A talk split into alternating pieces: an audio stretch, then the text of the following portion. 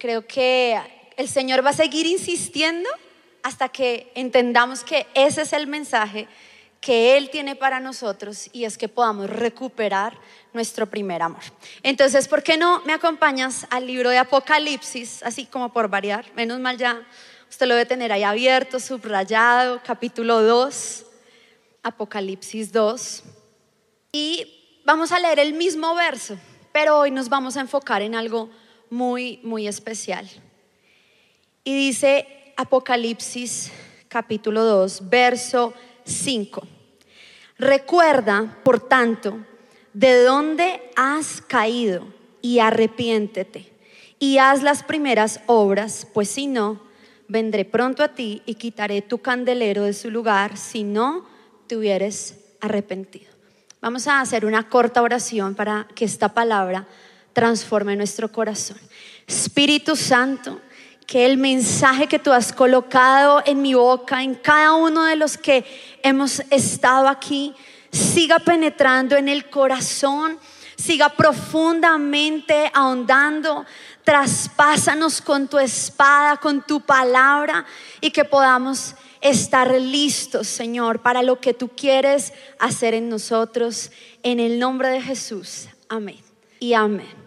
Y bueno, es inevitable que nuestro corazón se conmueva ante entender que tenemos que ser como niños delante de la presencia del Señor y permitirle a Él que nos transforme, nos llene y que haga algo en nosotros. Y cuando yo leía pues este verso una y, otra vez y le preguntaba al Señor, ¿qué quieres hablar?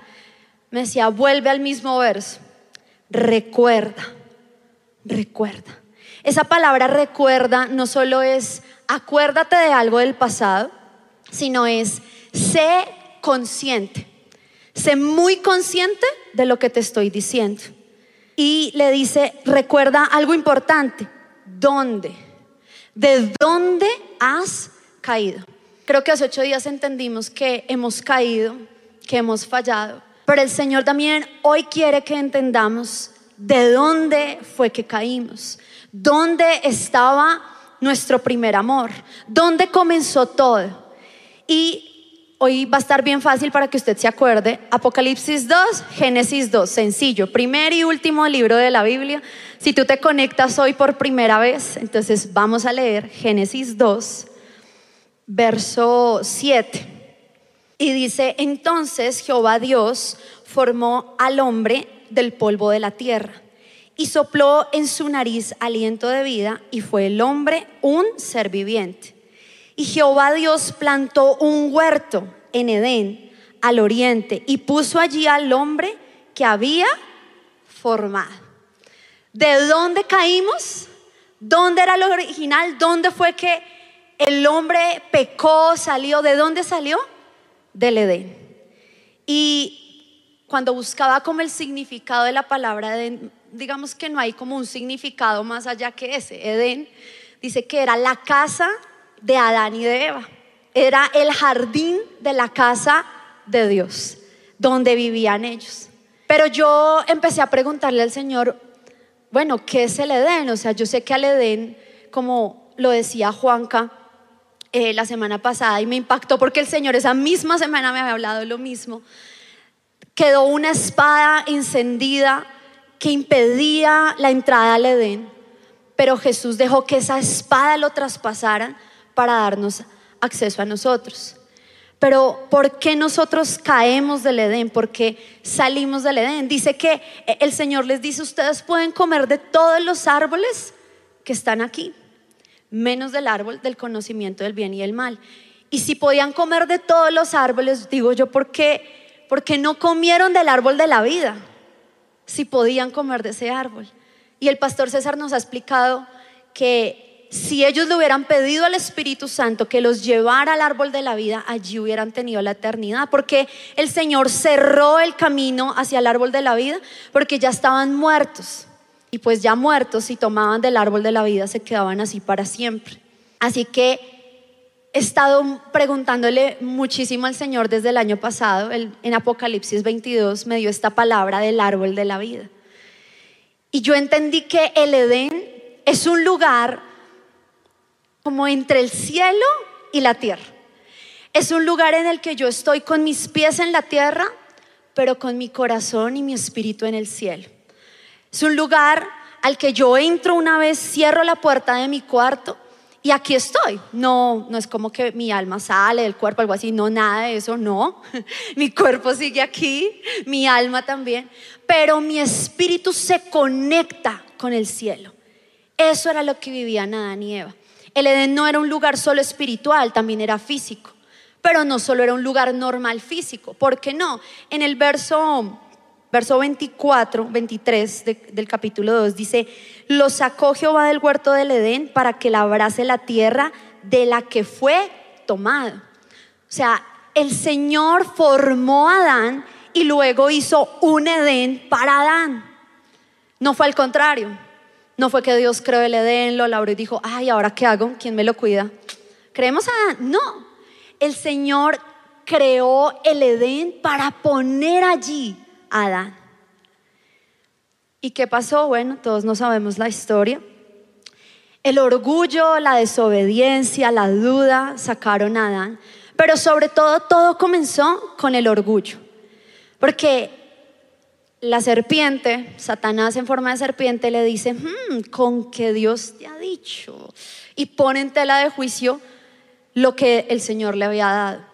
Pero él quería, Satanás, que de la misma forma que él había caído, con orgullo, el hombre y la mujer cayeran para demostrarle a Dios y decirle, si ves, son polvo. Les pusiste de tu aliento, de tu imagen, de tu semejanza, pero fallaron igual que yo. ¿Y por qué realmente fue el orgullo lo que sacó a Adán y Eva del Edén? Porque el Señor le pregunta, Adán, ¿dónde estás? ¿Qué has hecho, Eva? Y ellos solo sacaron excusas. Es que la mujer que me diste, es que la serpiente, es que y aunque el Señor tiene que hacer un sacrificio que representaba luego lo que Jesús iba a hacer, mata animales para cubrir su desnudez con las pieles de estos animales, ni siquiera ese sacrificio hizo que ellos se arrepintieran. Uno no ve en ningún momento aquí que Adán diga, sí, Señor, perdón, no escuché tu voz, lo siento, sino la mujer que me diste, pues culpa tuya, ¿para qué me dio esa vieja? Usted sabía que me iba a hacer caer. Esa es la actitud en palabras más actuales, palabras de Zaida, que Adán le dice al Señor. Pero no vemos una actitud de arrepentimiento. Y debo confesar que hasta hace poco reconozco que yo tenía una actitud parecida un poquito a la de Adán. Creo que la raíz de todos los pecados es el orgullo, porque no te permite ver que estás en pecado. Y John Stott, que habla un libro de la cruz, él dice, hay tres formas de comportarse o de eh, estar frente al pecado y una de ellas, la tercera es, él dice, la santurronería. ¿Qué es eso? Ser morrongo. No sé si han escuchado esa palabra. Pero es decir, pues sí, o sea, yo sé que necesito la cruz y todo, pero yo soy bueno. Yo no la necesito tanto como otros. Uy, es que hay unos que necesitan la cruz, pero mm, en cambio yo no tanto. Y cuando van pasando los años en la iglesia y pues uno va creciendo, siendo líder, ora más, eh, es más santo, menos pecador, entonces uno empieza a creer que no necesita tanto la cruz. Y el Señor en estos años empezó a llevarme a un lindo proceso para poder entrar al Edén porque realmente es la única forma de que entendamos el orgullo que hay en nuestro corazón. La persona santurrona se asombra ante el hecho de haber pecado. ¿Y cómo así? Porque dice, no, ¿por qué pequé? Pero no es porque le falla a Dios, sino porque como que dañé mi ranking, porque dañé todo lo bueno que iba haciendo, porque fallé. Y yo era ese tipo de personas, era en el nombre de Jesús, espero no seguir siendo así, poderlo reconocer. Pero yo era el tipo de persona que fallaba y me daba más piedra conmigo que aún haberle fallado a Dios. Y era, pero yo, ¿por qué hice esto? Y el Señor me empieza a llevar un proceso desde hace varios años en el que en varias áreas de mi vida me empezó a quebrantar. Me empezó a llevar a, a darme cuenta de por qué yo realmente necesito la cruz. No solo la necesitaba, la necesito. Y hace dos años llegó a mi vida, gracias a mi consierva Majo, la esposa de Juanca, un libro espectacular que se llama Las bendiciones del quebrantamiento, de Charles Stanley. Y él dice que hay tres razones por las cuales el Señor lo quebranta a uno. Primero, por salvación. Creo que la mayoría de nosotros que estamos aquí y los que están allá conectados en sus casas, llegaron o están en la iglesia porque vino un momento de dolor, de aflicción, porque pasó algo. O de pronto usted vino a la iglesia y todo estaba bien, pero hasta que se comprometió con Dios realmente fue cuando empezó a tener pruebas, quebranto, momentos de dolor, cosas que no entendía por qué. La segunda razón por la cual viene el quebrantamiento es para santidad, para santificarnos, para arrancar el orgullo, para arrancar todos los pecados que hay en nosotros. Y la tercera razón es para aceptar el llamado, para que entendamos que sí hemos sido llamados a predicar, a hablar a otros, o el llamado que, el Señor te haya dado aún a través de tu carrera, tu profesión, pero ese es... Eh, luego más avanzamos en eso, vamos a ir al segundo punto y al primero también, pero al segundo. El Señor nos quebranta para santificarnos. Y es que cuando uno, hay dos problemas de no aceptar la cruz, decir, no, yo soy tan pecador, soy demasiado pecador. A mí ni la cruz me puede salvar. Es un error gigante, porque entonces no acepta la obra de la cruz. Pero es igual de grave que la persona que dice, pero es que yo soy bueno, yo no lo necesito tanto. Y recuerdo un día que estaba hablando con una amiga en medio de ese proceso y me dice, pero, Sai, ¿cómo por qué, ¿por qué estás así? ¿Qué es a lo que tanto le temes? Y yo le decía, es que yo no le quiero fallar al Señor, yo no quiero. Y me decía, yo entiendo que no quieras fallarle, pero pues aún si el Señor te guía y si no, las cosas no salen como tú quieres. Y yo no, pero es que yo no le quiero fallar. Y digamos que detrás de esa piedad, aparente piedad, es que yo no le quiero fallar, era yo no me quiero fallar a mí misma. Yo no quiero que la gente se dé cuenta que me equivoqué. Yo no quiero quedar mal. Y eso es orgullo. Y es como, como un fracaso en vivir de acuerdo con esa, eh, eh, ese fracaso que uno siente al equivocarse, porque yo tenía una opinión tan inflada de mí, tan buena de mí, que ni siquiera esa opinión que yo tenía es real. Y por eso el Señor tiene que hacernos entender la cruz. Y solo Él puede redimirnos, solo Él. ¿Saben cuál es nuestra única contribución a la obra de la cruz? El pecado. Es nuestra única contribución, es lo único que nosotros podemos aportar. Y fueron años donde el Señor empezó en un área, en otra, en otra, en otra. Y no sé si les ha pasado cuando ya hay un momento donde todo, todo se juntó al tiempo. Y de pronto algunos conocen y saben que fui candidata a Edil, entonces para esa época ya había tenido quebranto, había pasado algo en mis sentimientos y había perdido. Había pasado algo en mi ministerio y había perdido discípulos valiosos. De hecho, uno de ellos falleció, físicamente falleció. No solo murió en el espíritu, sino en la carne. Entonces luego me dicen, sea candidata. Yo, bueno, vamos con toda, pero era un temor de, ¿y si no sale bien? ¿Y si no? Garantízame que sí, que esto va a salir bien. Y pues no, ya todos saben, perdí, perdimos. Y yo, bueno, listo, ok, no importa, bueno, me queda el trabajo y la universidad. Pero resulta que pues como había metido el semestre y todas las cosas de la campaña, pues estaba ahí como a medias y si perdía una materia, perdía. Y empezó a venir un, un fracaso, una frustración y no volví a la universidad. Y pues obviamente perdí el semestre y estaba becada, entonces perdí la beca. Y para rematar, aunque era lo correcto, el Señor me, me, da una palabra esa mañana bien, de hecho, aquí debo confesarlo, me dijo, escucha la prédica que tú diste hace unos años. Y yo, nada, eso es como raro escucharse escúchala. Nada, estaba que lloraba y no era porque fuera yo, sino todo lo que digo ahí tengo que ahora ponerlo en práctica, yo no soy cobarde. Y esa mañana eh, yo era la asistente de la pastora Sara y ella me dice, Sai, sentimos con Lau que ya es el momento eh, que se cerró el ciclo aquí. Entonces me quedé sin trabajo. Y yo dije, bueno, no, ya luego llega pronto un trabajo, algo va a pasar. Y llegó la pandemia. Entonces, sin universidad, sin trabajo, sin futuro, porque yo decía, no sé qué hacer, no sé cuál es el camino, cuál es dónde. Y ya antes había estado en mucho quebranto por muchas cosas y pues llegó ese libro a mis manos y empecé a entender esa palabra quebrantamiento nos asusta, no nos gusta. Uy, no, no, no, no, no. No, no, no me hable de quebrantamiento. No, no, no. La Biblia solo dice que todo va a estar bien, que el Señor tiene planes de bien para mí y sí, pero a través de un proceso de formación.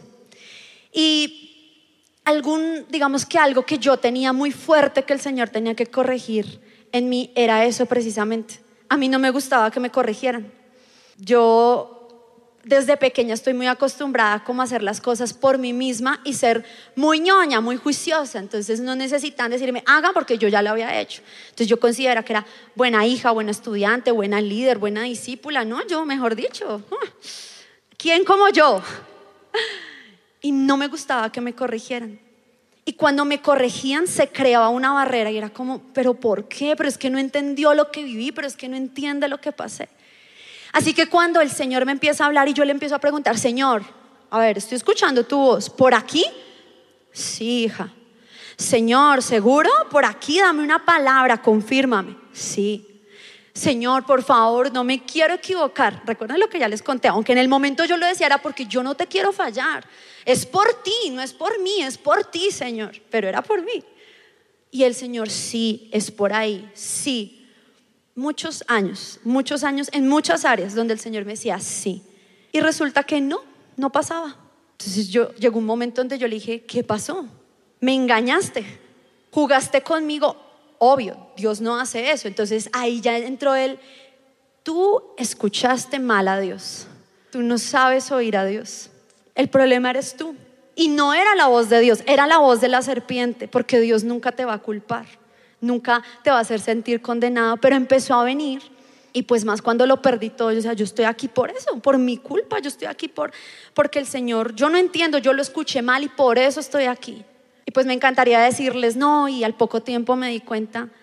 Pero pues la verdad, hace 10 días creo, hace 8 días, el Señor sabía por qué tenía que mostrarme eso para hoy poderles contar.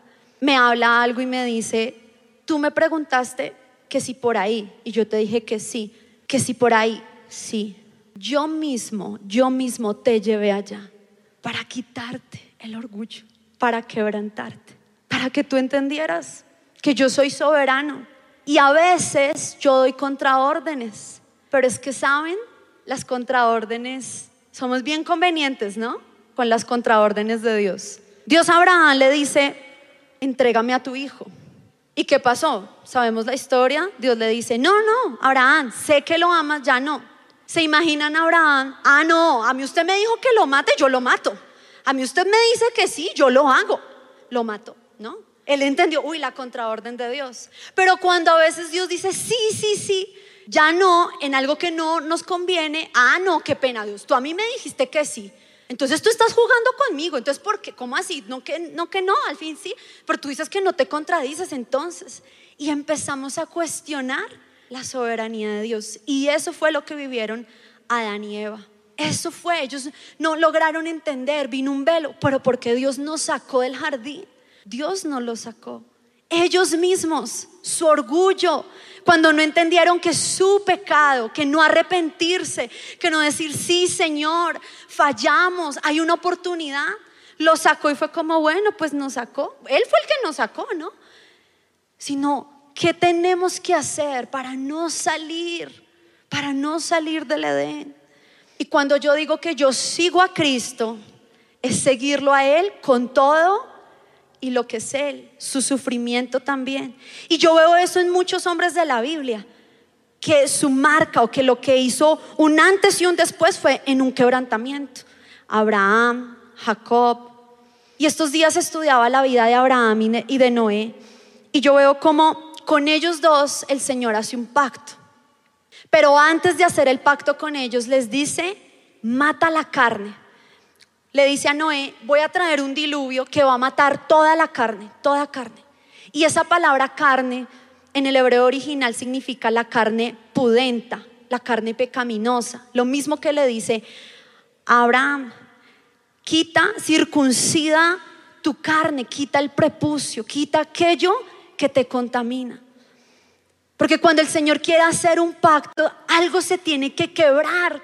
Y era lo que decía ahora el pastor Fernando. Algo se tiene que quebrar dentro de nosotros.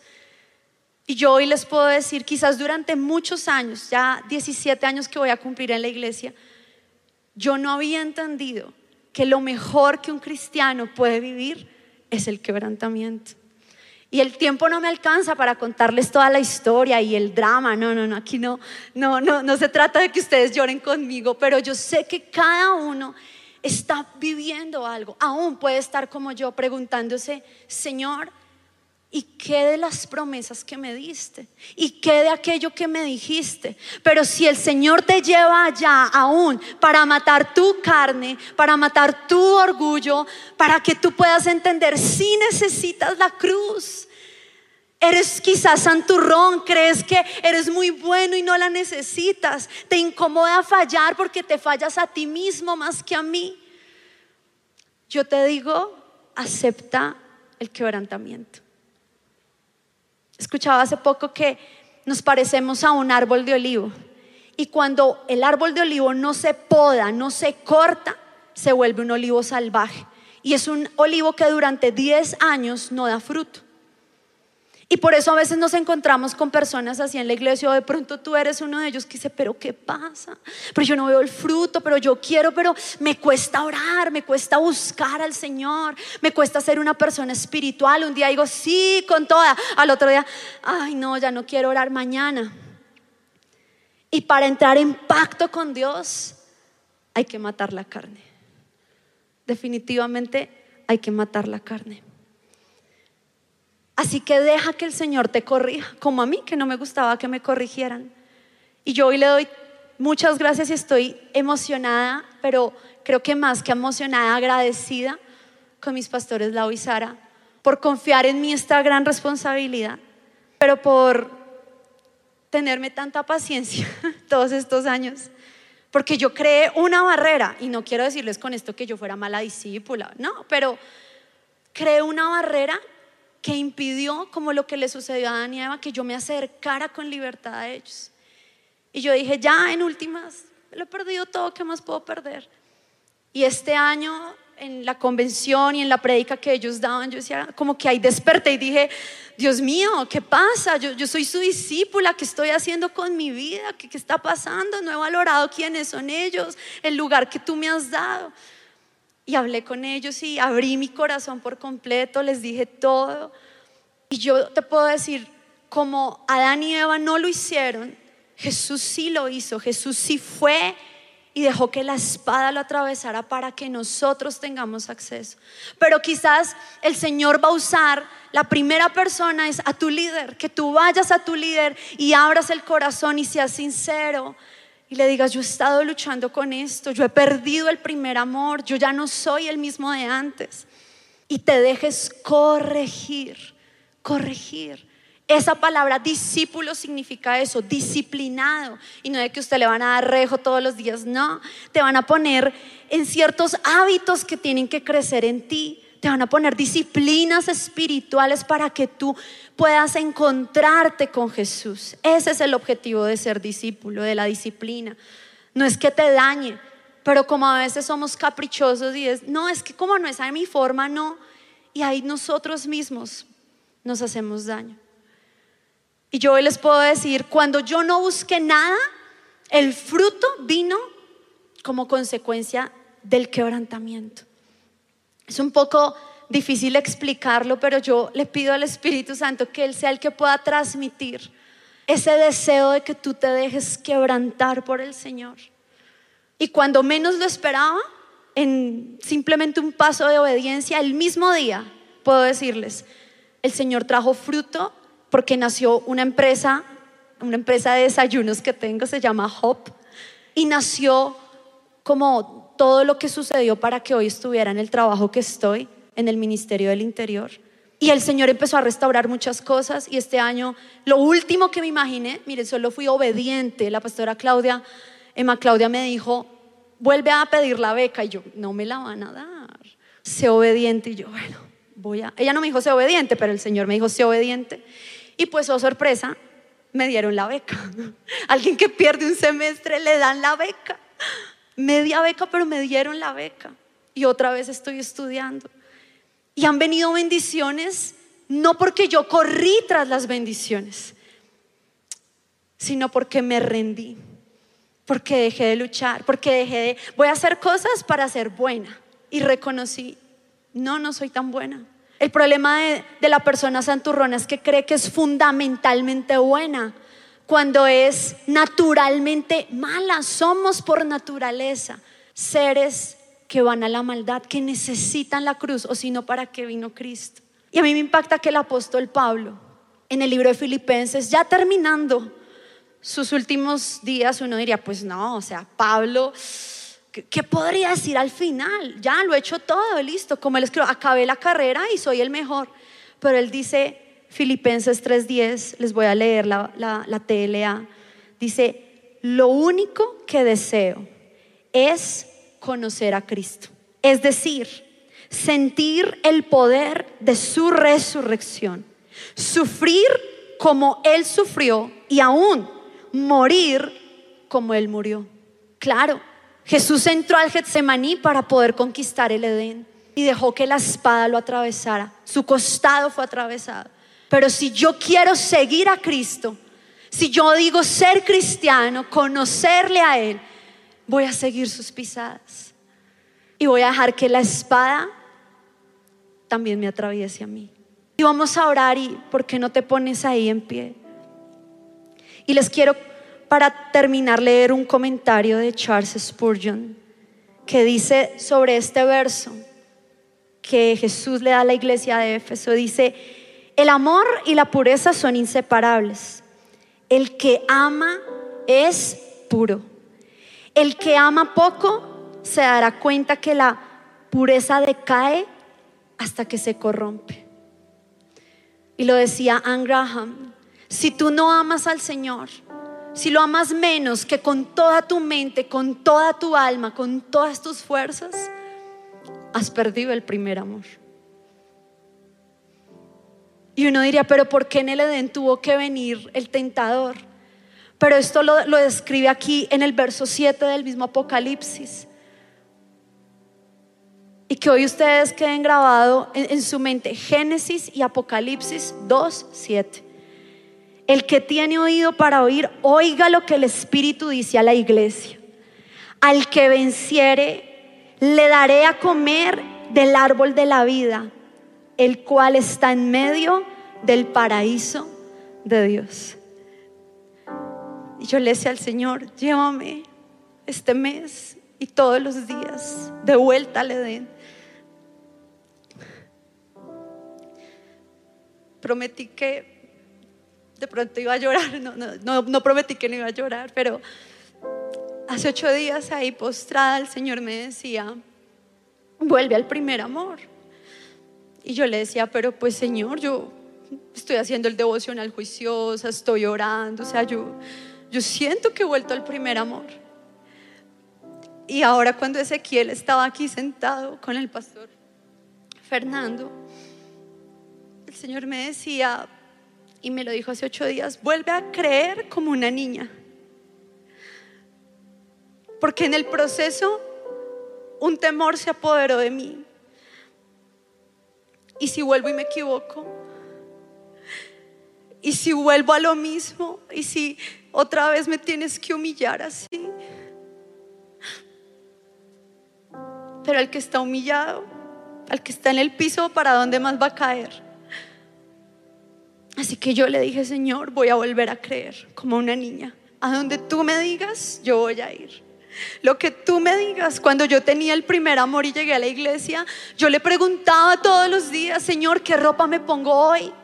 Señor, ¿cojo ese bus o no lo cojo? Y él me decía, no, no lo cojas. Y yo, pero es que estoy súper tarde. Y venía otro bus luego. Y cuando yo pasaba en el otro bus, ese que él me había dicho que no cogiera se había varado. Era una voz sobrenatural, era impresionante como en cada cosa yo le preguntaba todo.